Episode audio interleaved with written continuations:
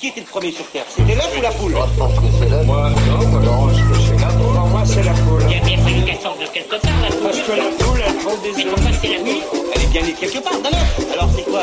C'est l'œuf ou la poule? L'œuf ou la poule Bonsoir et bienvenue dans l'émission L'œuf ou la poule sur choc.ca, l'émission de vulgarisation scientifique. Ce soir, nous allons parler d'homéopathie et de pseudosciences. Et pour cela, on reçoit Jean-Louis Brasier. Jean-Louis Brasier, bonsoir. Bonsoir Karine et bonsoir Damien. Bonsoir. Alors, euh, on va commencer peut-être, euh, Damien, à nous présenter euh, l'invité de ce soir. Oui, alors euh, bah, bonsoir Jean-Louis Brasier, vous, vous êtes euh, pharmacologue et professeur émérite à l'Université de Montréal. C'est ça Et vous avez pris une retraite bien méritée, mais pas votre retraite de vulgarisateur. Absolument pas. Et vous continuez donc à faire des conférences de vulgarisation scientifique un Quand- petit peu partout. Quand on a une passion, tu sais, on la garde. Et vous intervenez dans l'émission de Télé-Québec, euh, une pilule, une petite granule. Oui, je suis intervenu régulièrement. Puis maintenant, je travaille pas mal en sous-main à, à la facture, à Radio-Canada, justement, pour des problèmes de médicaments et de fausses choses. Alors, on va mixer les deux, les médicaments et les fausses choses aujourd'hui. Ah, vous allez nous parler d'homéopathie. Est-ce que vous pouvez nous définir un petit peu déjà ce que c'est l'homéopathie? Alors, l'homéopathie, c'est une euh, discipline de thérapeutique qui est très ancienne. hein. On pense que c'est nouveau, etc. Mais ça date euh, de M. Heinemann. Et M. Heinemann, il est né en 1755 en Allemagne. Et puis, il faut se mettre dans le contexte de l'époque, hein, de la médecine de l'époque et des connaissances de l'époque. Il a commencé des études de médecine, puis ça lui a pas plu. Il était contre les saignées, les sangsues, les purgatifs, etc. Et il a dit lui-même, d'ailleurs, hein, que la médecine, ça lui avait rien apporté et que des ennuis. Donc, il a un petit peu tourné ça et il s'est orienté vers quelque chose qu'il a dit avoir inventé. Mais il n'avait rien inventé du tout, puisque c'est Hippocrate qui avait commencé avant, avec le premier principe d'homéopathie, c'est que les semblables soignent les semblables. Hippocrate disait similis, similibus curantur. C'est-à-dire que pour soigner une maladie, il fallait utiliser quelque chose qui, chez un individu qui n'était pas malade, pouvait provoquer les mêmes symptômes. Parce qu'à l'époque, la maladie, c'était pas quelque chose qui causait des dérèglements, c'était la force vitale, diffi- difficile à définir, qui était perturbée, et donc il fallait remettre en place. Et la maladie était définie par des symptômes. Donc la cause, on la cherchait pas. Et justement, il a dit que la vraie médecine, c'était pas chercher la cause d'une maladie pour la soigner, mais c'était justement voir quels étaient les dérèglements de la force vitale. Donc voilà le premier principe.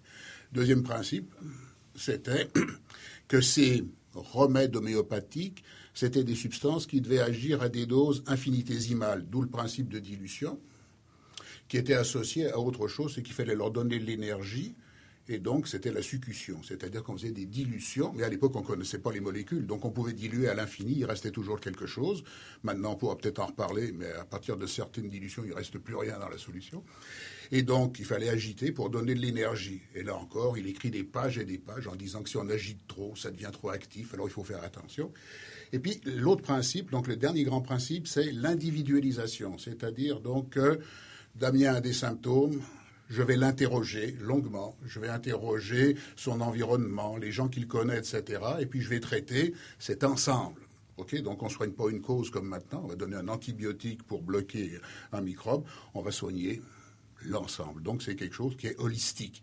Donc voilà, donc euh, la dilution et l'individualisation. Donc voilà les principes majeurs de l'homéopathie de 1800, ben, de la fin de, des, des années 1700, puis début 1800, parce qu'il a écrit son organon, donc son traité, en 1810.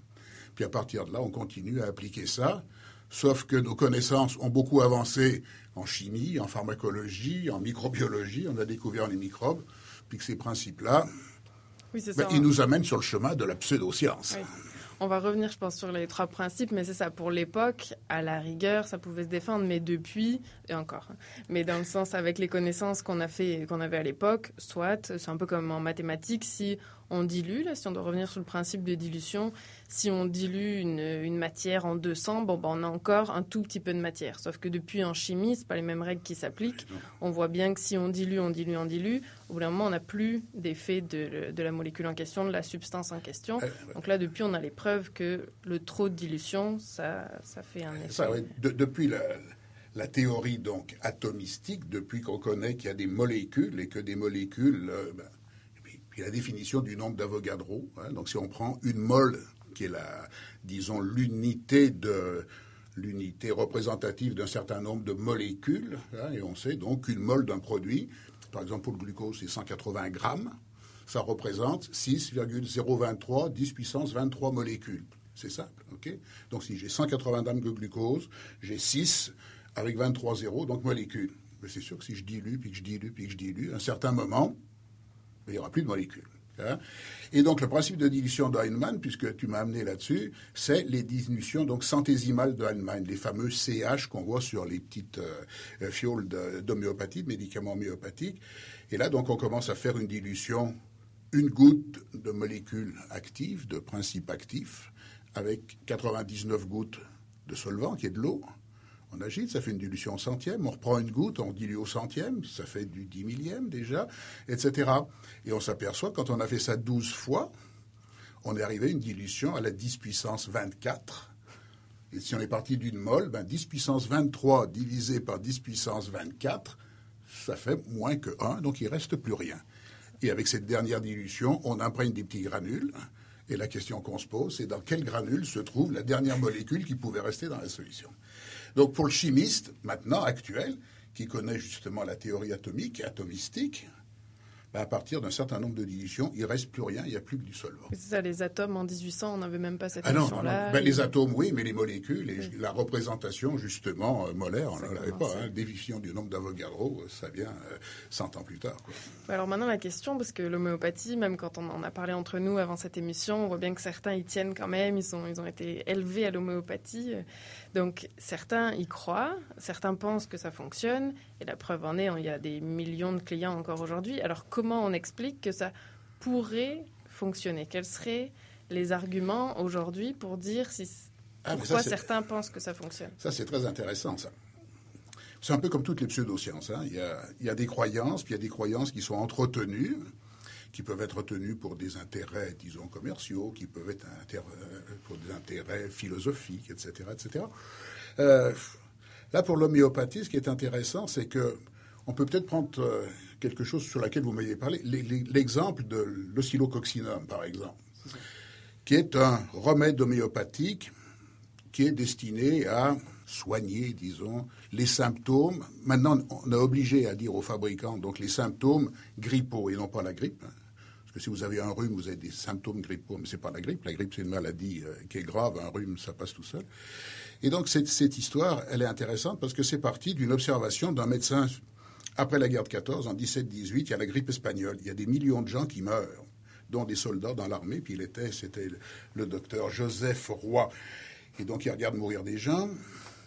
Il prend du sang, il regarde ça dans son microscope et il découvre une espèce de bactérie. C'était deux espèces de petites boules qui vibraient. Il appelle ça l'oscillococcinum. Parce qu'il oscille. Parce qu'il oscillait, oui, il vibrait comme ça, puis il grossissait, il diminuait. Des fois, ils étaient quatre petites boules qui se secouaient ensemble. Enfin bref. Bon, il voit ça. Il voit ça et il regarde d'autres malades. Il en trouve chez des cancéreux. Il en trouve chez des gens qui avaient la syphilis. Il en trouve chez des tuberculeux. Il en trouve un peu partout. Donc c'était le, germe qui était responsable de tout. Alors déjà, c'était intéressant là parce que il est parti sur le principe homéopathique et en disant justement similis similibus grantur là, je vais pouvoir développer un médicament qui sera bon pour tout. C'est assez génial, ça. C'est intéressant pour tout le monde, hein, et à la fois pour le thérapeute puis ceux qui va se faire soigner. Donc voilà déjà une idée. C'est bon pour tout, puis ça va guérir. Et puis donc, euh, il retrouve de ça dans des canards. Et donc, euh, à partir de là, il essaye de le cultiver à partir du foie et du cœur de canard. Et actuellement, comme à l'époque, l'oscillococcinum qui est vendu dans les pharmacies, ça se fait de la façon suivante. On prend 35 grammes de cœur de canard, on prend 15 grammes de foie de canard, on les met dans un litre d'eau qui contient du sucre pancréatique et puis du glucose, puis on laisse ça pendant 40 jours. Donc, on dit scientifiquement que ça s'autolyse. Bon, donc euh, le cœur et le foie sont digérés par le sucre pancréatique. Donc ça, c'est dans un litre d'eau. Et après, on fait les fameuses dilutions. Et pour que ça soit plus pratique sur le plan, disons, euh, industriel, au lieu de faire des petites gouttes qu'on mélange, là, la bouteille d'un litre, on fait la méthode de Korsakoff. La méthode de Korsakoff, on prend la bouteille d'un litre, on la vide carrément dans l'évier, on remplit avec de l'eau, on agite, on revide, on remet de l'eau, on agite, et on fait ça 200 fois. Donc on arrive à la 200e dilution de Korsakoff. Ça fait qu'à la fin, dans le dernier litre, là, après la 200e dilution, il reste 10 puissance moins 400 grammes de quelque chose de canard. C'est-à-dire qu'il y a belle lurette qui a plus rien, plus rien, plus rien, plus rien. On met ça sur des granules et ça doit protéger contre la grippe et contre le rhume. C'est génial, ça. Oui, puis en plus, c'est partant du principe que les particules adhèrent au, au C'est pour ça qu'il reste dans un petit peu. on fait- mais, euh, une fois que tu as rincé ta bouteille 200 fois, il ne reste plus grand-chose. hein, qu'elle est sacrément bien propre. J'appelle ça faire la vaisselle. C'est une très belle vaisselle. Oui, si tu fais la vaisselle comme ça, là, ça va être propre chez toi. Donc, c'est ça, OK? Puis à partir de là, eh ben, donc on dit ça marche. Alors ça marche. Ça, c'est génial. Le xylococcinum, il a été découvert dans tout un tas de maladies. Il n'existait pas. Hein. Monsieur Roy, c'est le seul qui a vu le xylococcinum. Jamais personne n'a vu le xylococcinum. Il n'existe pas. Et. Deuxièmement, c'était soi-disant le germe qui était le facteur causal de toutes les maladies. À quoi il sert le xylococcinum Aux symptômes grippaux. Les symptômes grippaux, c'est quoi? C'est le rhume. Un rhume, j'ai l'habitude de dire, ça passe tout seul, c'est des virus, donc tu n'as rien à faire pour y soigner, ça va passer tout seul. Quand tu le soignes, ça met huit jours, quand tu le soignes pas, ça met une semaine. Tu prends de l'oscillococcinum, tu es sûr que ça va guérir huit jours après, ça marche.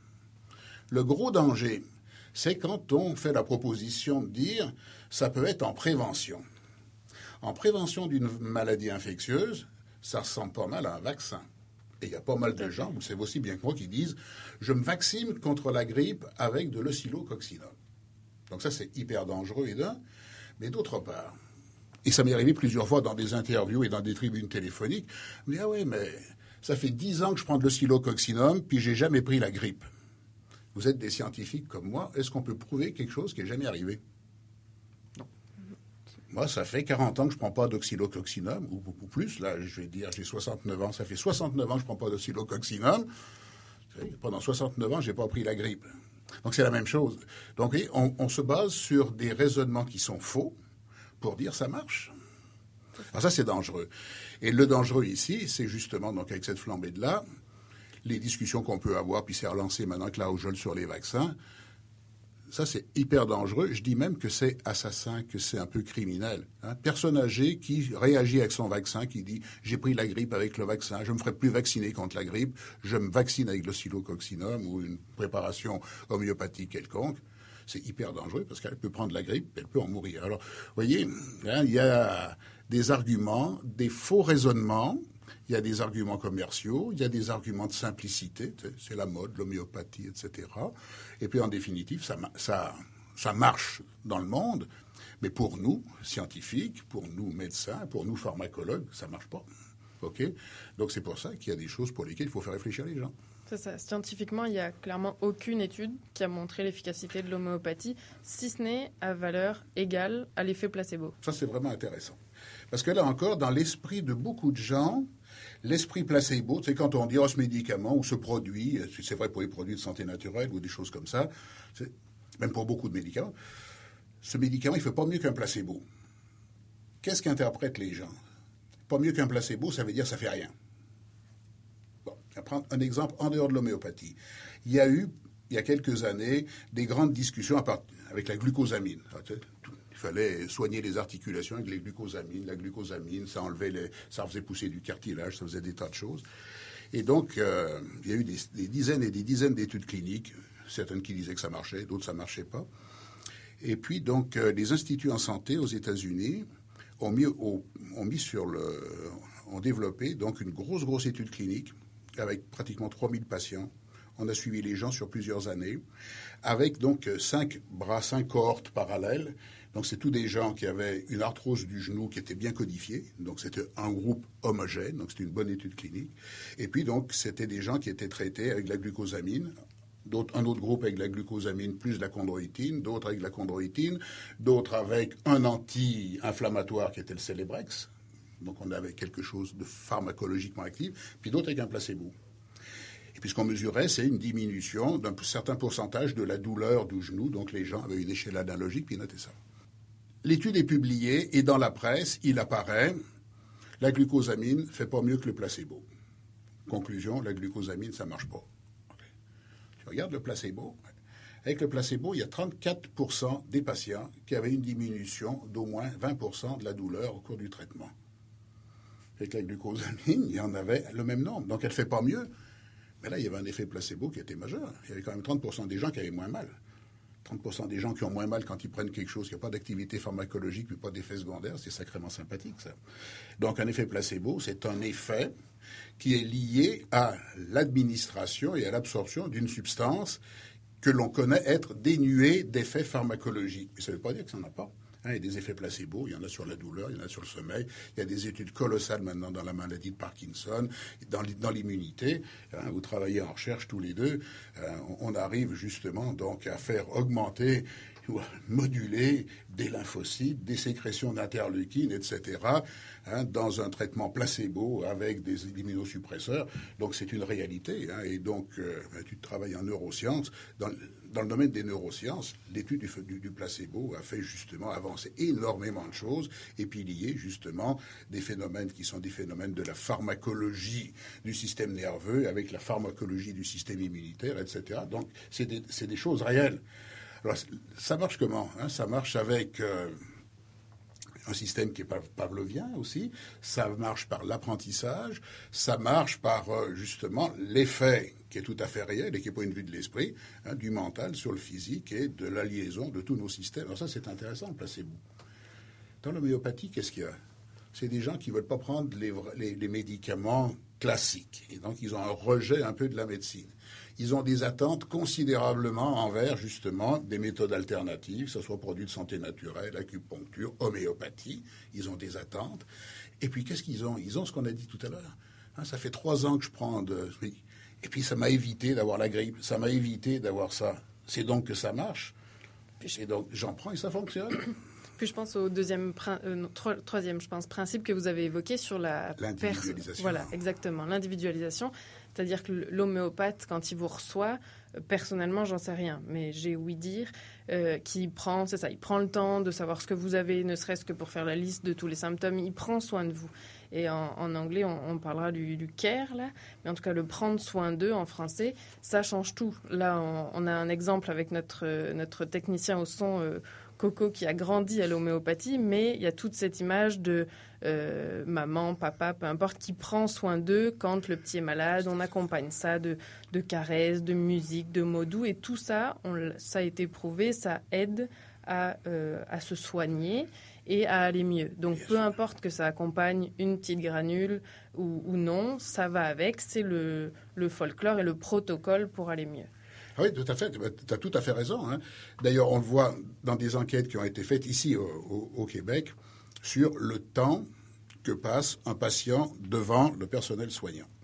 En moyenne, on le sait, hein, actuellement, le temps qu'on passe devant un docteur, c'est à peu près 9 minutes le temps que tu passes chez un naturopathe, chez un vrai homéopathe, justement, qui te, qui te parle, etc., c'est 56 minutes. On n'a plus de curé, on voit plus son docteur, on n'a plus personne pour se vider le cœur. Quand tu as quelqu'un qui t'écoute pendant une heure, tu, sors, tu vas drôlement mieux. Et ce que tu disais, c'est vrai, actuellement, justement, il y a des formations hein, à l'empathie, à l'aide, etc. Donc la relation interpersonnelle, mais il y a aussi la couleur des murs de la chambre, la musique, etc., etc., hein, qui font qu'on a un renforcement placebo d'un effet thérapeutique. ça, c'est vraiment intéressant. Et donc, dans l'homéopathie, on a tout ce qu'il faut pour que l'effet placebo fonctionne. Et c'est comme ça que ça marche aussi bien chez les petits chats, chez les petits chiens. Tu t'en occupes plus, etc. Puis ça fonctionne. Hein. On n'est pas les seuls à subir un effet placebo. C'est un des arguments principaux, d'ailleurs, euh, des, euh, des homéopathes de, pour contrer les études euh, à grande échelle, les essais cliniques. Ils, expliquent qu'il n'y a pas eu de, de, prise en charge individuelle du patient comme dans l'homéopathie, donc on ne peut pas vraiment comparer. Ouais. Et qu'elles ne sont pas valides d'un point de vue d'homéopathe. Ça, ça, ça, leur évite de faire des essais cliniques comme on les fait actuellement, parce que tu ne peux pas faire un groupe homogène de patients, puisqu'on n'a pas une maladie, on a des symptômes. Alors bon, tu peux avoir des symptômes, etc. Donc c'est des paradigmes qui sont complètement différents, puis ça ne peut pas coller. Donc on n'a pas des études qui permettent de se calquer sur des études avec des médicaments classiques, puis des études cliniques classiques. Donc là, c'est un problème justement de, bah, concept. Là, Parce que l'homéopathie devient donc irréfutable. Et là, c'est complètement euh, contre-scientifique. D'ailleurs, ça rentre en contradiction avec une des définitions de la science qui a été faite par euh, Karl Popper, qui est le, le principe de réfutabilité. Et l'homéopathie ne peut pas être contredit par la science de la même manière qu'on ne peut pas prouver ou non l'existence Exactement. C'est quelque chose d'irréfutable. Tout à fait. Donc la religion n'est pas une science. euh, Et la, Donc ça laisse, ça laisse la place à toutes les interprétations. Alors, on a encore pas mal de questions, entre autres sur euh, le remboursement, par exemple, sur, euh, par les assurances santé ou bien d'autres. Mais avant ça, on va faire une pause musicale. Donc, on écoute euh, Dub Africa de l'album Rhythm and Dub et la chanson Babylone Don't Know. But they just don't know, no. Verse 1 You care less for the poor in your laws and in your constitution. 2 Main aim was to gain All the riches for you and your crew. Oh, three. Terry, Terry, Borderlands was made by the Almighty. I will give you the authority they come charge me for residency. Well, I paid for free, and I paid for low. But Babylon, they know want it so. They gonna reap up the seed they grow. Can't believe how they stoop so low. And I paid for free, and I paid for low. But Babylon, they know want it so. They gonna reap from the seed they grow. With the devil, so you may devour. Fat elephant in the room, and nobody just now say nothing. May have to say something. Cause Babylon greedy and glutton. Go. Them exploit and take away the life for you. Live we have to suffer. While them break with a butter. Whoa. But how can you do the things you do? I know you don't believe in the Father, but you should believe in karma. How could you do the things you do?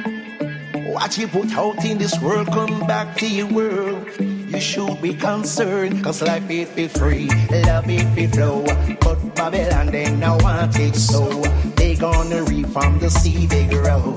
Can't believe all they stoop so low. Life it be free, love it be flow. But Babylon they now want it so. Gonna reap from the seed they grow.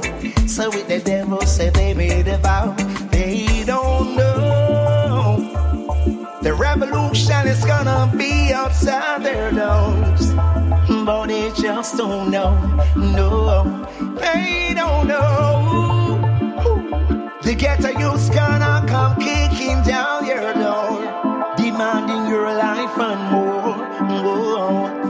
You must get a beaten for your madness and all those evil schemes you practice. My heart is filled with sadness. The same just another Moses. The help us cross these crazy waters. Bless our sons and help our daughters. Send a little hope for their future. Father, help them youth. yeah. How could you do the things you do? Oh, oh. Me know you don't believe in a father, you should believe in a karma. How could you do the things you do? Oh, oh. Say what goes around will come back around On vient d'écouter Don't Know. around. Vous êtes de retour sur choc.ca à l'écoute de l'œuf. Ou la poule. Donc on reçoit Jean-Louis Brasier ce soir pour nous parler d'homéopathie et de pseudosciences. On continue notre discussion fort intéressante. Alors peut-être que vous pouvez nous parler un petit peu de, de la situation des granules homéopathiques et de tous les produits homéopathiques sur le marché du médicament au Canada en particulier. Voilà.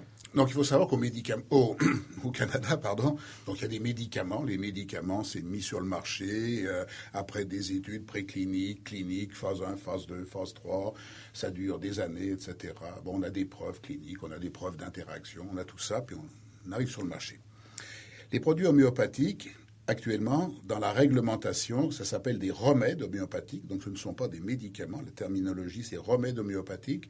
Et ils rentrent dans le règlement des produits de santé naturelle, hein, qui existe donc depuis 2004. OK? Donc, avec les plantes, la phytothérapie, etc., etc. Et il faut savoir que pour mettre sur le marché un produit de santé naturelle, dont fait partie l'homéopathie maintenant, Santé, Na- Santé Canada ne demande que des preuves pharmacologiques ou traditionnelles. Donc il y a un mot que j'ai pas dit, c'est clinique. hein. donc ça nécessite pas de preuves cliniques d'efficacité pour qu'il y ait une autorisation de mise en marché. Quand le produit obtient son autorisation de mise sur le marché, quand c'est un produit de santé naturelle, il a un label, hein, il a un numéro qui est un NPN, numéro de produit naturel. Et puis, bon, pour l'homéopathie, il a un DIN comme les médicaments, un Drug Identification Number, HM pour homéopathie. Mais il rentre là-dedans.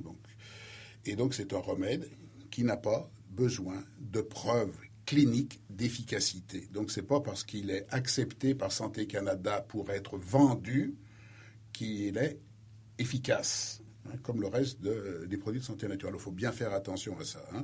Donc le NPN ou le DIN-HM, ça ne veut pas dire il y a des preuves cliniques, ça veut dire il n'y a pas de danger particulier et on peut le mettre sur le marché. Donc ça, c'est vraiment important. Donc ce n'est pas un médicament et ça rentre dans la réglementation beaucoup plus légère hein, des produits de santé naturelle. Et d'ailleurs, est-ce qu'on a besoin d'une ordonnance pour se procurer Non, non, non, non, non. absolument pas. Non, d'ailleurs, des, des- des produits. Donc, comme le disait Karine tout à l'heure, il y a des homéopathes qui font de l'homéopathie avec de l'individualisation, qui reçoivent les gens, etc. Mais quand tu vas à la pharmacie, tu trouves des granules homéopathiques que tu peux acheter. tu as des présentoirs et puis tu peux te servir comme tu achètes euh, ta tisane ou ton millepertuis. hein. Et donc là, on est carrément en désaccord avec le principe d'individualisation.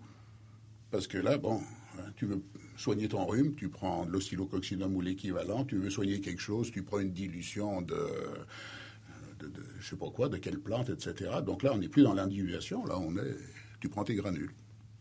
Donc, euh, hein, c'est un peu boiteux. Pour ce qui est du marché, j'ai regardé justement apparemment l'entreprise, le leader mondial sur l'homéopathie, c'est Boiron, donc une entreprise française. Et je me suis dit comme ça, euh, ça leur coûte pas grand-chose en matière première. Et donc j'ai regardé leur chiffre d'affaires. Et en effet, euh, si on doit parler en dollars, je pense que ça chiffre à environ, ça parlera sans doute pas à grand monde, mais 700 millions de dollars, euh, en tout cas pour ce qui est de l'an dernier. Euh, je trouve ça dingue. Dans un marché qui, en plus, hein, est un produit qui a encore un certain taux de remboursement en France. Tout à fait. hein, ce qui pose un problème.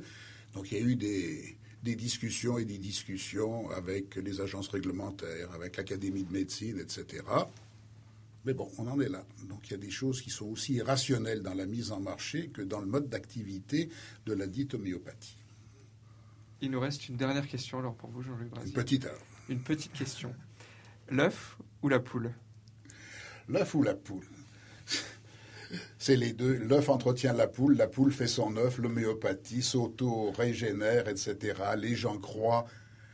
Et les gens aiment croire à des choses qui ne sont pas forcément rationnelles. D'où toutes les pseudosciences. Puis on est au 21e siècle, et puis on a les mêmes types de croyances qu'au Moyen Âge. C'est intéressant. Donc là, il nous faudrait des philosophes pour réfléchir. Ah bah, Ce sera peut-être l'objet d'une prochaine émission, justement. Ça peut être intéressant. En Merci cas, beaucoup. Bah, C'est ce que j'allais dire. Merci beaucoup, Jean-Luc Brasier. Bah, merci de votre invitation. C'était vraiment intéressant. Là, on est frustré que ça soit que 30 minutes. Finalement, on aurait pu parler, je pense, bien plus Oh. longtemps. Bah, comme souvent. C'est vrai. Surtout en invitant un bavard. Bonsoir, Alors. merci. Merci. Donc, pour conclure notre agenda culturel pour les deux prochaines semaines, en termes de sciences en tout cas, pour faire dans l'ordre chronologique, on commence par une euh, conférence sensorielle le 26 février au cœur des sciences de l'UCAM. Je vous laisse en savoir plus sur leur site internet. C'est sur les huiles, des huiles à découvrir. Et ensuite, le 28, alors c'est samedi prochain, c'est la nuit blanche. Alors là, je vous laisse tout de suite regarder la, programmation. Mais si je ne dois ne retenir qu'un seul événement, ça sera la Maison du développement durable. Ils font une soirée euh, inspirée des catastrophes environnementales causées par les déversements du pétrole. Ça a l'air drôlement intéressant. Ça commence à 20h pour se terminer à 2h du matin. Il y en a pour tous les goûts. Il y a une exposition de photos, il y a une installation artistique par un concepteur de curiosités culinaires, etc., etc. Et alors surtout, j'ai découvert pour cette session le programme de l'Université populaire de Montréal, vraiment à suivre. On en reparlera parce que les cours commencent pas tout de suite, mais vraiment commencer à regarder dès aujourd'hui, entre autres sur l'austérité et la santé, un cours qui devrait être intéressant pour les mois qui viennent et le printemps qui s'annonce. Merci à tous et bonne soirée. En attendant notre prochaine émission dans deux semaines, vous pouvez toujours nous suivre sur notre compte Twitter ou notre page Facebook.